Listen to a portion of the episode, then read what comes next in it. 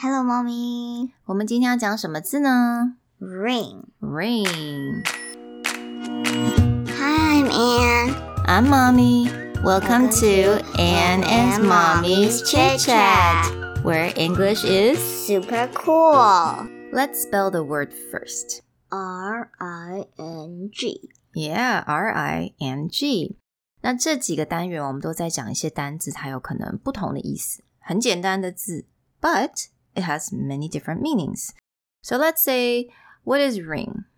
对你来讲，我戒指。哦，戒指，there you go. Ring, that's right.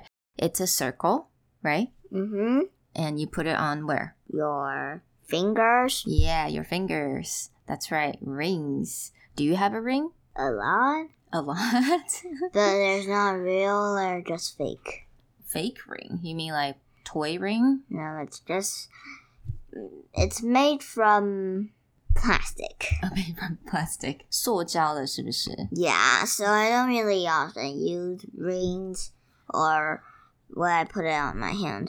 嗯哼，Yeah. So ring has 嗯、也是戒指的意思。那也有另外的意思喽。Do you know Ring what that means? around the roses. 没错，《Ring Around the Rosie》这首歌就是绕着谁呢？绕着 Rosie 转圈圈，right？So if you are the center of the ring，就表示你是这个圈圈的中间，正中间。Yeah, then what will you do? I don't know, you get very dizzy watching people go around you。那它还有另外一个意思诶，the phone will Ring. ring，电话响了也是 ring。 ring, Yeah, the phone ring, rings, the ring, bell ring, rings. Okay. Ring, ring, ring, ring, ring. and you can ring your bicycle bell, right? 你的脚踏车的那个铃铛也是 ring. We can ring the bell. 我们也可以说 Let me ring this person. 啊以前我们会这样讲，因为以前为什么是 ring？以前那个电话响的声音真的有点像 ring ring So ring。 means you call that person. Yeah, it just means call that person. 以前比较多人会这样讲 Let me ring this person. Ring has so many different meanings, right?